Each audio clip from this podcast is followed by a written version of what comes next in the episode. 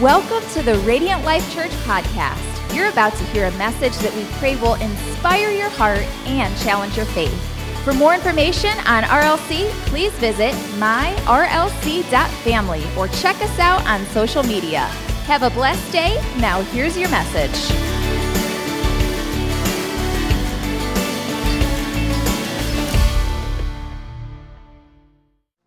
Today supposed to be my husband and I tag teaming this message before we start our sabbatical next week. And he decided to get COVID. So he is not here. Keep him in your prayers. Um, in case you're wondering why I'm here, I am negative and I'm past the deadline. So, you know, we're all clear here if you care about that kind of thing. If you don't, that's cool too. Um, but yeah, I am, I am delighted to be here to speak with you, to share God's love with you. And I am so thankful that we come in this place and we come together with one heart and one mind to know Jesus. And so I asked the worship team to stay up here because I want to just start today with this example of what it looks like when we come together with purpose and what it can feel like when we don't. And so, without music in front of you, you don't have music, right? For this song I'm going to give you. Okay. So, can you guys just play Egypt however you think, whatever key you're in right now, if you're capoed, if you're not, let's go. I was going to say five, six, seven, eight, but that's a cheerleader thing, so.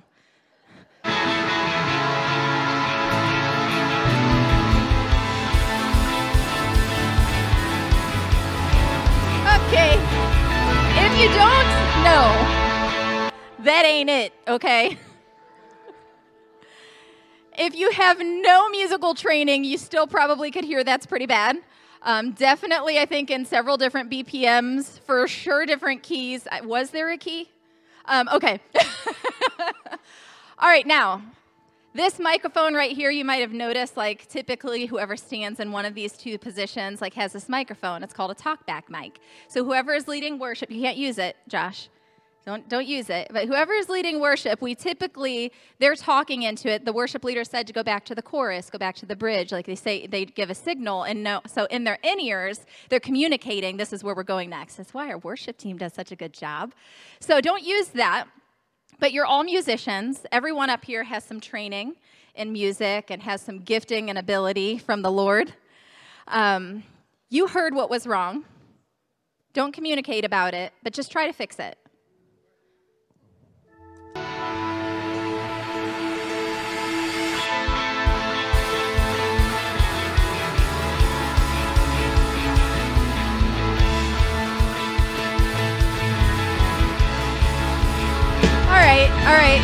Got better. It got better. It's still a little bit off, right? Pastor Matt said, I don't know about that. He still didn't think it got better. It didn't get great, got a little bit better. So here's what I want you to do I want you to play the song.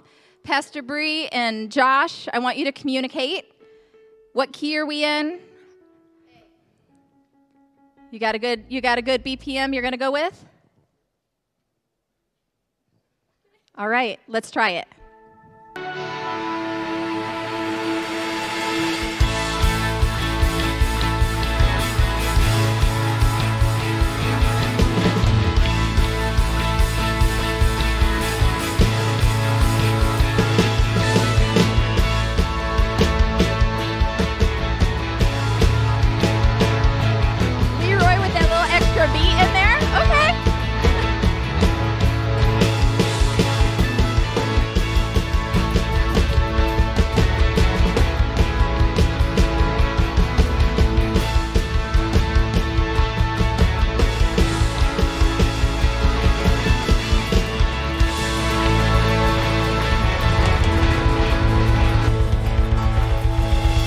Job. Look at our team. Look at our team. I love it. Josh, end it. Ring it out. Ring it out. It's so good. So he said, I'm just doing what I'm told. Aren't we all? Sometimes, if we're being honest, right? so I just, I appreciate the lesson that we could take away from this because this team has an incredible amount of talent. Several of people on this team play several different instruments um, have been in lessons for years since they were a kid.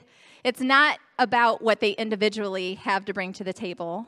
and it's not about individually what they can get from a situation, but when they're working together with one cause and one purpose, and they're communicating with each other the way that they know that they are to do, purpose happens and oneness happens, and great things come from that. Amen. And biblical unity is about being one in purpose. Because too often, we as the church have the same goal and the same purpose, but we're trying to do it our way and we're not communicating with one another and we're not stepping out. And the gifts that we've ca- had or uh, let me find my words right now. The calling and the giftings that we have and we're doing it on our own. And we're doing it how we want it like we want it and the communication and the power and the authority that comes from Jesus through his Holy Spirit is often put to the side because we're so busy playing our own chord charts that we forget to maybe change the key or maybe slow up the BPM, or maybe just take a moment to listen to what somebody else has to say. And this is not a new problem. If you read your Bible, this has been going on since the creation of humanity, the conflict, the wanting to get it right, the everybody wanting to do it their way, everybody having their opinions about who is who and what is what. We see it in the New Testament between the Jews and the Gentiles. We're going to touch on that in just a moment. But, you know, there was a time where the Jews treated the Gentiles, which is most of us in this room, um, like they were dogs. They actually used to refer to them as dogs. They weren't allowed to marry because there was a different race. They despised each other. They hated each other. We see that with the woman at the well and uh, the woman from Samaria at the woman from Samaria. I don't know why I can't find my words. Let me tell you why I can't find my words. Let me give myself an excuse right now. Pastor Lance is not here with me. Okay, I blame him. He's watching with us online. It's all your fault. No. Um, through traveling yesterday, I was up at 3 o'clock in the morning. This sermon right here, we wrote together. I did my parts and he did his. That's how we do it when we tag team, and I'm trying to do his. So just give me some grace. I said cut me some slack in the beginning, right? We're doing that. We're doing that. But we do. We see that. We see this tension today. It's nothing new. It is absolutely nothing new. We struggle, we have division and discourse, there's a racial divide, economical divide, religious divide, generational divide, political divide, educational divide. We've got some educators in the room, and you know the pressure these last few years, especially, of how and what and why you're supposed to do what you're supposed to do. And one of the greatest threats to our families, churches, cities, and nation is division. It is one of the greatest threats that we walk through, that we face. Christ came because there was divide between God and man, and he gave his life to bridge that gap. But hear me on this Jesus did not die just so that we could be brought back in right relationship with his Father. He also died so that we could be brought back in right relationship with one another. Looking at Ephesians chapter 2, verses 14 through 16, we can see that. Says, For he himself is our peace. He's talking about Jesus, who has made the two groups one. And again, this is talking about the Jews and the Gentiles and has destroyed the barrier, the dividing wall of hostility, by setting aside his flesh, the law with its commands and regulations. His purpose was to create in himself one new humanity out of the two, thus making peace, and in one body to reconcile both of them to God through the cross, by which he put to death, finished once and for all through death, their hostility. He tore down the walls and he broke the chains. But why? Why did he do that? Because Jesus wants to put aside the differences that divide us and focus on him who unites us. Church, one of our greatest weapons is our unity. It's our unity. It's focusing on what brings us together. And the early church gave us an incredible model the church that was growing, the church that was thriving, the church that was doing it right. Gave us this model in Acts chapter 2, verses 44 through 47. It says, All the believers were together and had everything in common. Can you imagine that? And let's just pause there for a minute. Think about those words had everything in common. Seems impossible, right? But we know that the scripture isn't just referencing they all had the same favorite song, they all shared the same favorite color, they all had the same preferences. That's not what this is about. It was the things that matter, the things that hold weight, the things that 5, 10, 20 years from now, in the time of eternity, will actually mean something. They had that in common.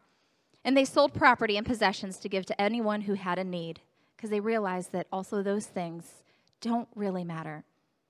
Every day, they continued to meet together in the temple courts. They broke bread in their homes and ate together with glad and sincere hearts, praising God and enjoying the favor of all the people. And the Lord added to their number daily those who were being saved. They were together, one accord, getting it right. They believed that scripture was important, so you know what they did? They studied together. They believed that relationships were incredibly important, so they met together and they had meals together and they talked with one another and they prayed together. They believed in generosity, and so they gave together. They believed in the church of Jesus Christ, and so they served together. And because they were so unified, you could criticize them, but you wouldn't stop them. You could threaten to hurt them, but that would only make them more passionate. You could persecute them, and it would only make them more united in their vision and in their purpose and in their calling. You could even kill some of them, but the only thing it did is make the rest of them stronger and united together to stand together with the purposes of God, focused even more on what Jesus had called them to do. They were so united that no matter what came against them, you couldn't stop them. And what does our spiritual enemy want? Not for us to be united. He wants us divided. He wants us focused on the things that don't really matter. And friends, can I just tell you something? I am exhausted from going on social media and hearing the church of Jesus Christ bash one another. And I'm just going to take a moment right now, and any pronoun I use, I need you to hear it loosely, okay? When I say you and me, us, them, ours, okay? If it applies to you, I want you to soak it and absorb it into the heart of your life. And if it doesn't, it's okay, move past it. But I am so exhausted from the church of Jesus Christ destroying one another. We're one of the only armies that's tempted to kick our wounded when they're down. Going on social media in reading the chaos and the I wish the church would do that and why isn't the church going here or there or anywhere else? Why why is the church posting so much about the overturning of Roe versus Wade? They're not supposed to celebrate and rub it in your face. Why is the church silent? They should be posting more about that. This is a big deal to people. This is a great move for our country opinions opinions on how the church responds to COVID, opinions on what the messages are supposed to be like. Did they talk enough about what was happening in that riot? Did they not? Did they talk too much in what was happening in our world, in our society, that no wonder our children and our coworkers don't want to come to church? We're so busy destroying it on our own. We are so busy being focused on what is wrong and how we think that somebody should do things and our preferences I wouldn't want to have anything to do with the church if that's what I heard. If when I got in the car and the first thing that I heard mom and dad talking about was what went wrong in the sermon, or if the music was too loud, or if I'm sitting next to my coworker who can't stand what so and so is doing and they're talking smack and gossiping like everybody else, and they're like, oh, I thought you were supposed to be different. Why does the world want anything to do with us? Loosely. Meanwhile, Back to my notes. Internally, so many of us are hurting. And if we're being honest, many days just struggling to make it, trying to keep our heads above water, trying to manage our homes, trying to do the thing. Focusing our blame and our attention on criticizing each other is exactly what the enemy of our souls wants.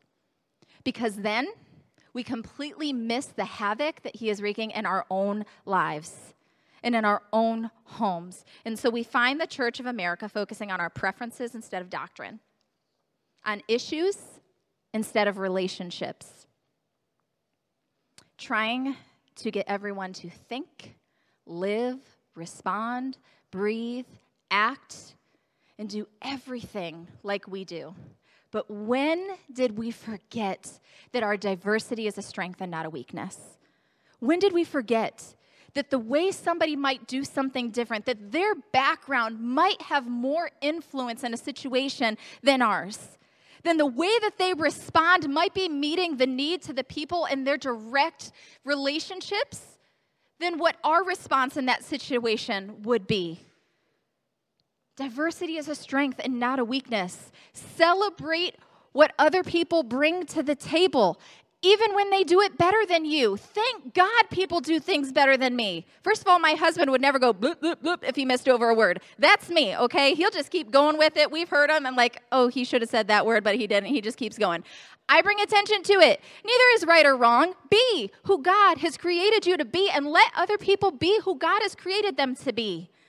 Let's focus on the things that actually matter.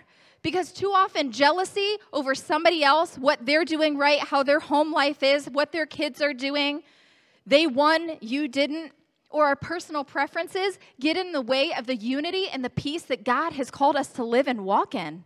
You and I are not the center of the gospel, Jesus is. And when we need to have our way, and when we try to control every outcome and every situation and everything that we're going to walk through, experience, think, and feel, it becomes about what I want. It becomes about what I need, the way I think life should go. And when we accepted Jesus Christ as our Lord and our Savior, we laid down those rights. And we walk in alignment with who He is because it is not about what I do. It is not about what you do, it's not about what this church does.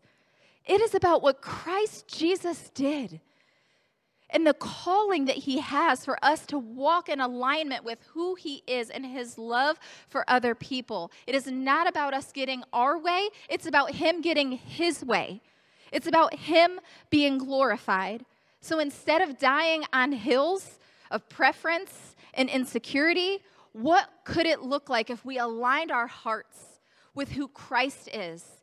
What if we aligned our hearts and our minds with the gospel of Jesus Christ? What he could do through somebody else might actually make a difference in the world. And if we could surrender to that and let God be God, we would have so much more peace and freedom. Because we are not looking for God's endorsement on our will and ways. We must look to his will and way. Jesus, what do you have? What do you have for me? What is my future in line with the Holy Spirit? It's time for the church to bind together and raise the standard and be that New Testament church we just read about, that we study together, that we give together, that we grow together, that we serve together. It almost sounds like a life group. By the way, in case you missed that announcement, now's your opportunity. But truly, that is the church. And it's why, as a church, we're so intentional in life group and in grow groups. It's so that we can get together, that we could grow together, that we could hear one another's hearts, that we could lift each other up. Because unity matters and we can be an unstoppable force in our community and in this world. We can absolutely be the mouthpiece of Jesus Christ, standing firm in our faith when we come together in unity. Because Mark 3 24 through 25 says if a kingdom is divided against itself, that kingdom cannot stand. In John 17, it says, I pray also for those who believe in me and through their message, hear this one, that all of them may be one Father, just as you are in me and I am in you, may they also be in us, so that the world may be that the world may believe that you have sent me. A lot rises and falls on us coming together in unity so that the world may believe, so that the house will not be divided against itself and fall. Unity is important because we are better together. It's not a slogan, it's not a phrase, it's not some cute little catchy thing we could slap up on a graphic. It's truth and it's founded in the Word of God because what we're doing at Radiant Life Church is not about you and it's not about me. It is about the kingdom of God and it is about Jesus Christ. Acts 4 34 says, There were no needy persons among them. And this is talking about because they had come together. This is the outcome. There were no needy persons among them. Why? Because from time to time, those who owned land or houses would sell them.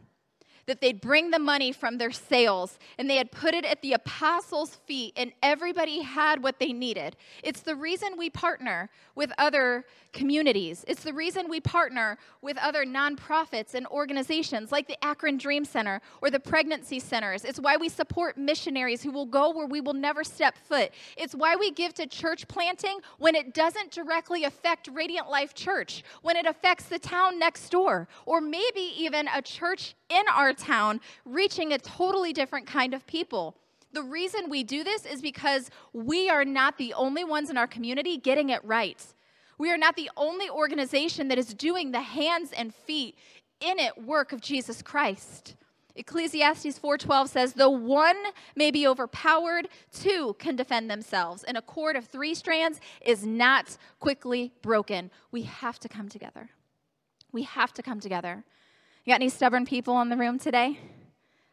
I'm going to raise my hand first. If my husband is watching online, he's probably like sending all the clap hands right now. But he's stubborn too.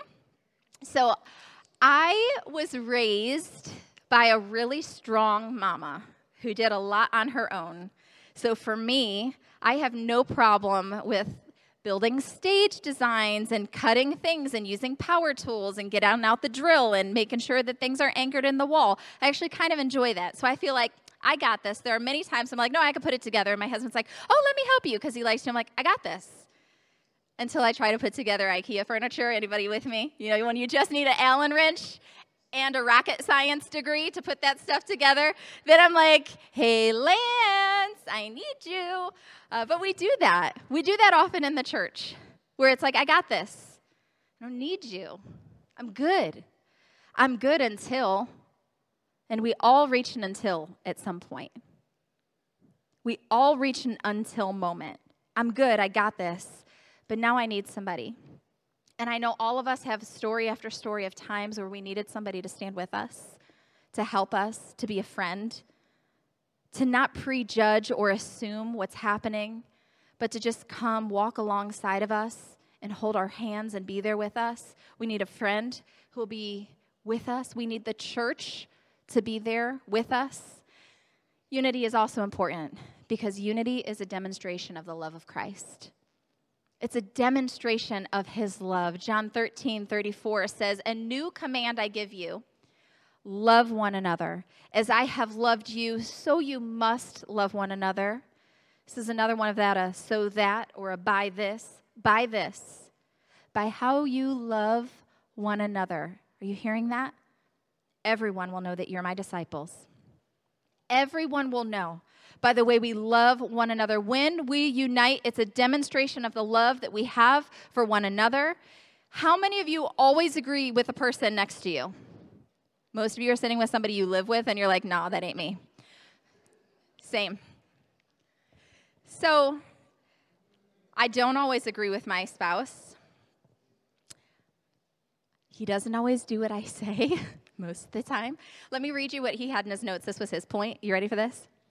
Angel and I, I'm calling you out.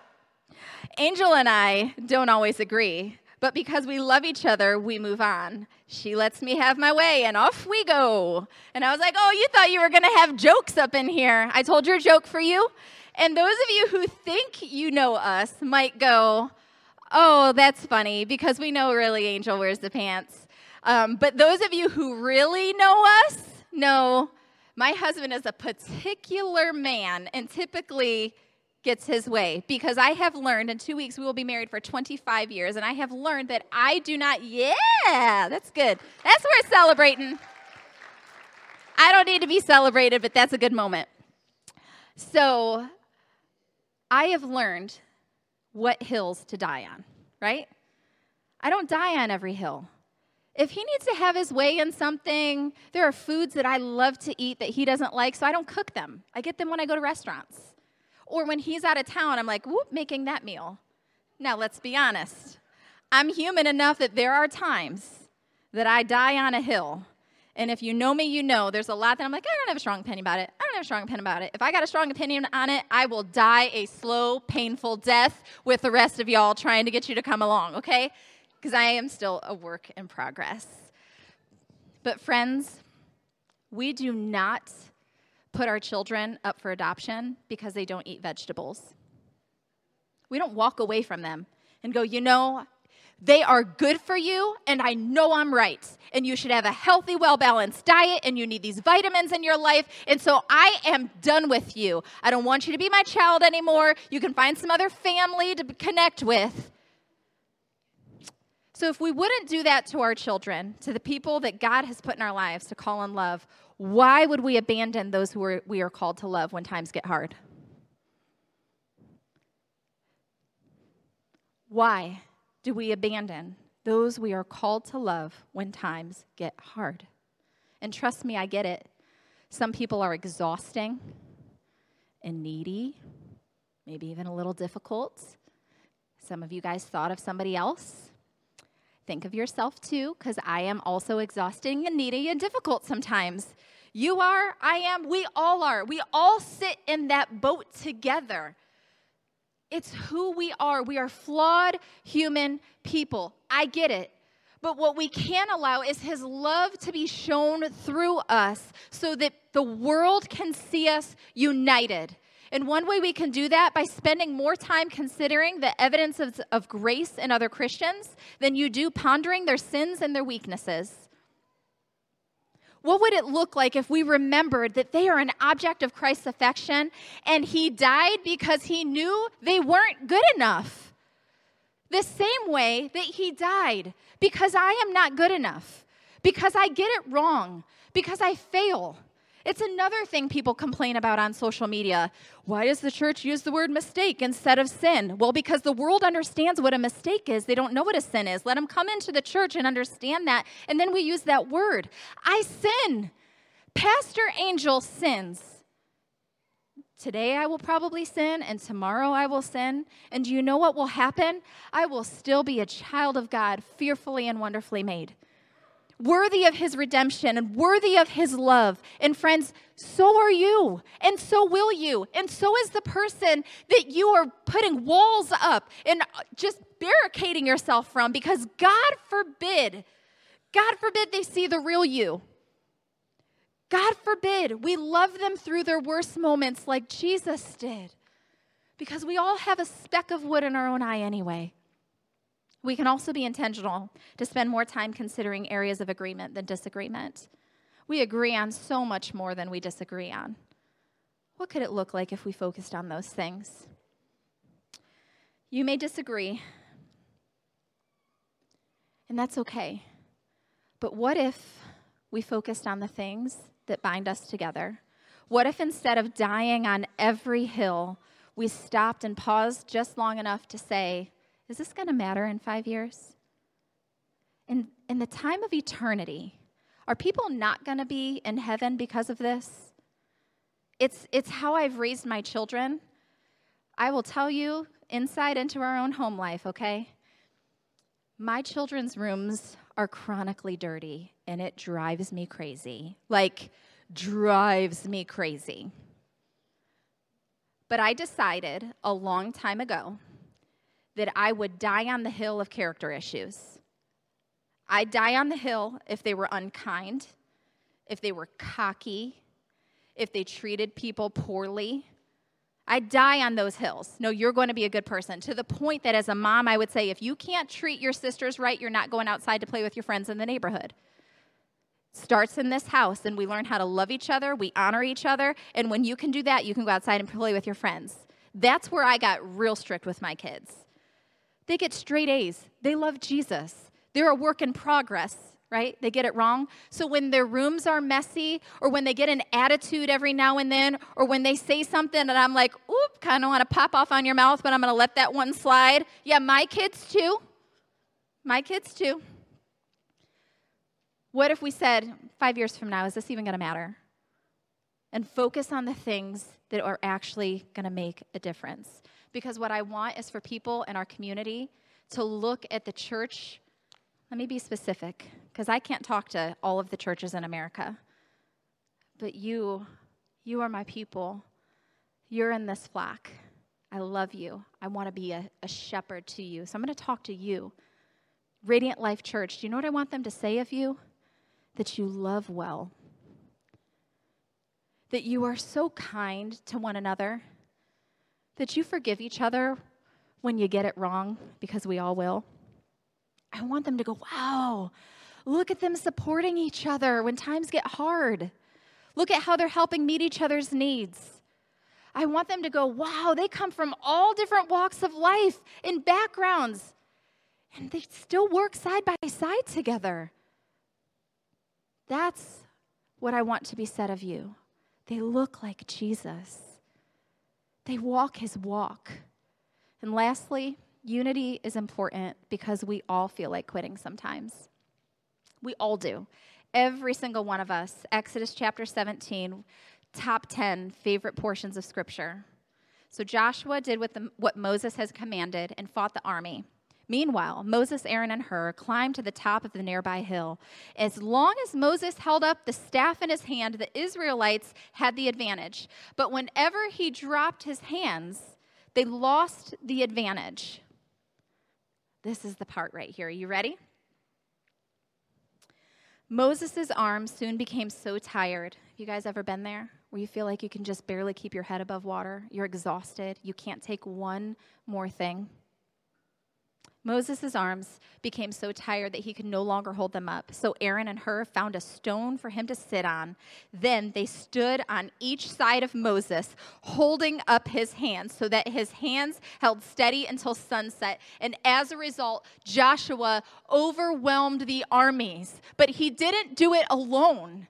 He felt like quitting. He was exhausted. His arms were tired, and his friends came alongside. And there will be times that you want to give up when it feels like you just can't do it anymore. We've all been there. Let's have a moment of authenticity in the room. Raise your hand if you've ever felt like giving up on church. Raise your hand if you have ever felt like giving up on a relationship, even though you know it was small and petty and it just needed a little bit of work, but you felt like, I just, I got nothing else to give. Raise your hand if that's been you. Yep. Raise your hand if you've ever felt like giving up on Jesus. You just couldn't figure out why this keeps happening. And you're praying and he's not answering. And where are you at? And it's okay. A lot more hands went up like this. By the way, it was just as many in the room. This is a shame free zone, okay? But you stayed in church. You stuck with that friendship or that marriage or relationship. You haven't given up on Jesus. And many of you are here today walking that walk because you had somebody to hold your hands up that when you felt like quitting, the church of Jesus was there to encourage you, to pray for you and with you, to counsel you, to listen to you, to love you in your brokenness and in your worst moments. Just to simply hold your hands up when you're tired. Not because life is bad, maybe because life is just so good and so full that you're just exhausted. We have all been there. Would you consider that spiritual safety comes through spiritual unity? It's in those times when we love and we serve and we grow and we pray together because we could learn a lot from some of the strongest animals wolves who run in packs, who will often surrender themselves so that the pack could get away freely, elephants who are in herds together of 10 to 12, uh, 10 to 12 of them so that they're not alone, so that they are together lions who are in their pride, who work together and hunt together and live together and owned their area in the wilderness together because it's all about protection and using their individual strengths. What could it look like if the church protected one another and came together in our individual strengths for a united cause, which is Jesus Christ and his church, and making him known? And friends, hear me. If you know me, if you spent more than five minutes having a serious conversation with me, I would never ask somebody to stay in an abusive situation. That's not what we're talking about right now.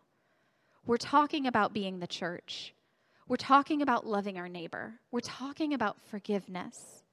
So let me give you, real quick, three challenges. The first, be the first to seek peace and reconciliation.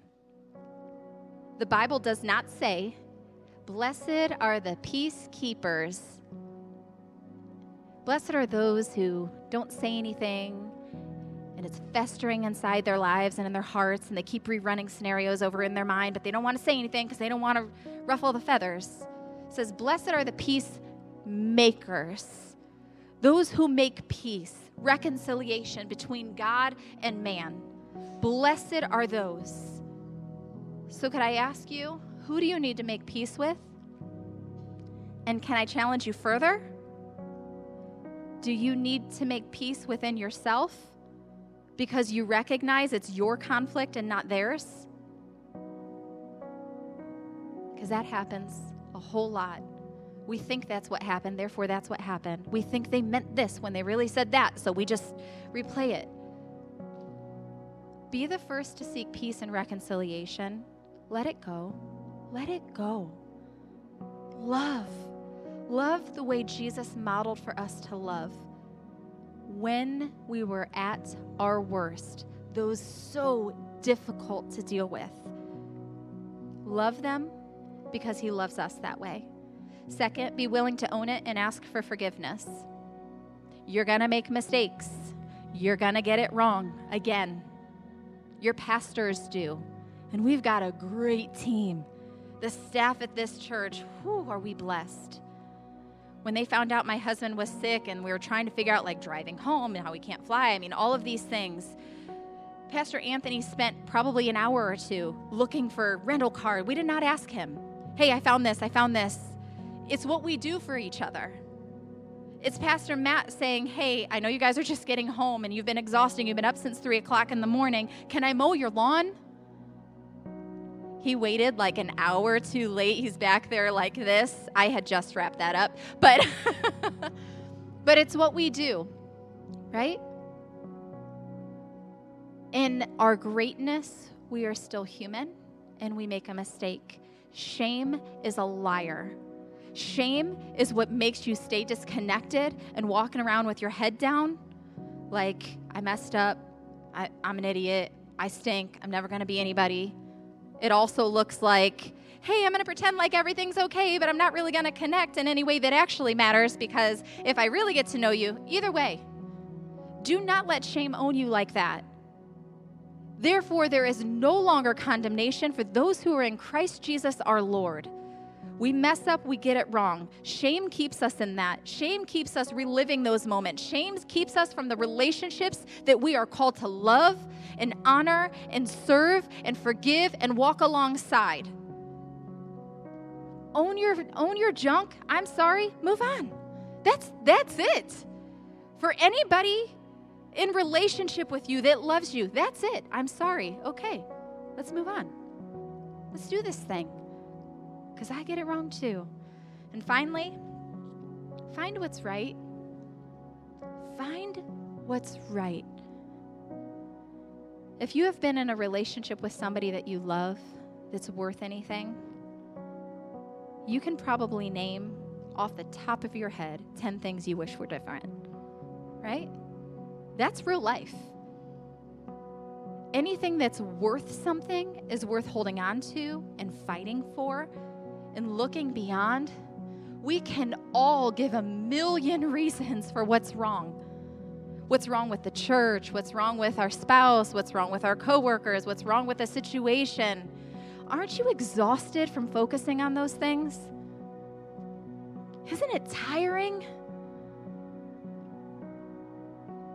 Aren't you so fed up with the negativity? Then find what's right. And it might not be a whole lot of evident what's right. It might just be that Jesus died for them. And friends, that's enough. That's reason enough. He poured out his blood for us in our worst moments the way he pours out his blood for the people who make our job more difficult. He poured out his blood for the people who have hurt us, who should have known better for the kid maybe that's in your classroom that you're teaching that you're like, I really want to throat punch him, but I'm trying to get right with the Lord. Like, y'all know, we all of us have those people in our lives. Can we find what's right? That they're an object of Christ's affection, wholly loved, fully welcomed into the arms of Jesus, and be like that? in your difficult moment, in your hard moments. I know that this was a little bit of a different message, and if you're here today, I'm sorry. We don't typically come so hard all the time. We're getting ready to go on our sabbatical, and I'm really excited about it. I'm excited. Um, we're tired physically. It's been a it's been a really incredible last almost 11 years. In November, it'll be 11 years here. Um, it's been incredible. And the warring that takes place in fighting with people for their relationships and their marriages and over their lost children and just all of these things, it's a weight to bear.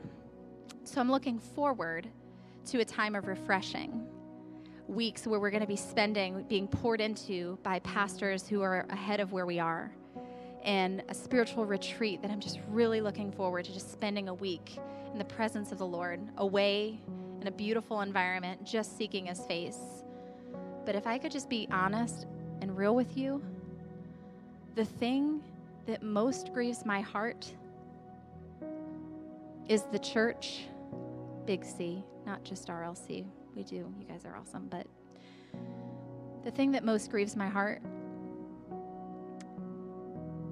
is we have cared more about getting our way and our preferences and how difficult people make our lives and how we have the right to hang on to that because they hurt me than we have letting Jesus come in and heal their life. That we often have cared more about passive aggressively sharing what the church is doing wrong in America than we have about being involved in outreach and evangelism personally and with our finances. That people are lost and they're dying and they're going to hell. And we are so inward focused on what would finally make me happy. God has called his church to be holy. And he's called us to be salt, and he's called us to be light. And as a pastor in America,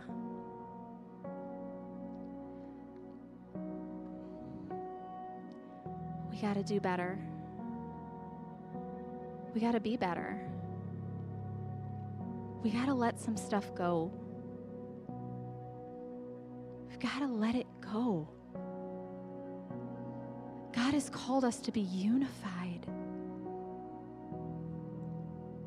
And He chose you.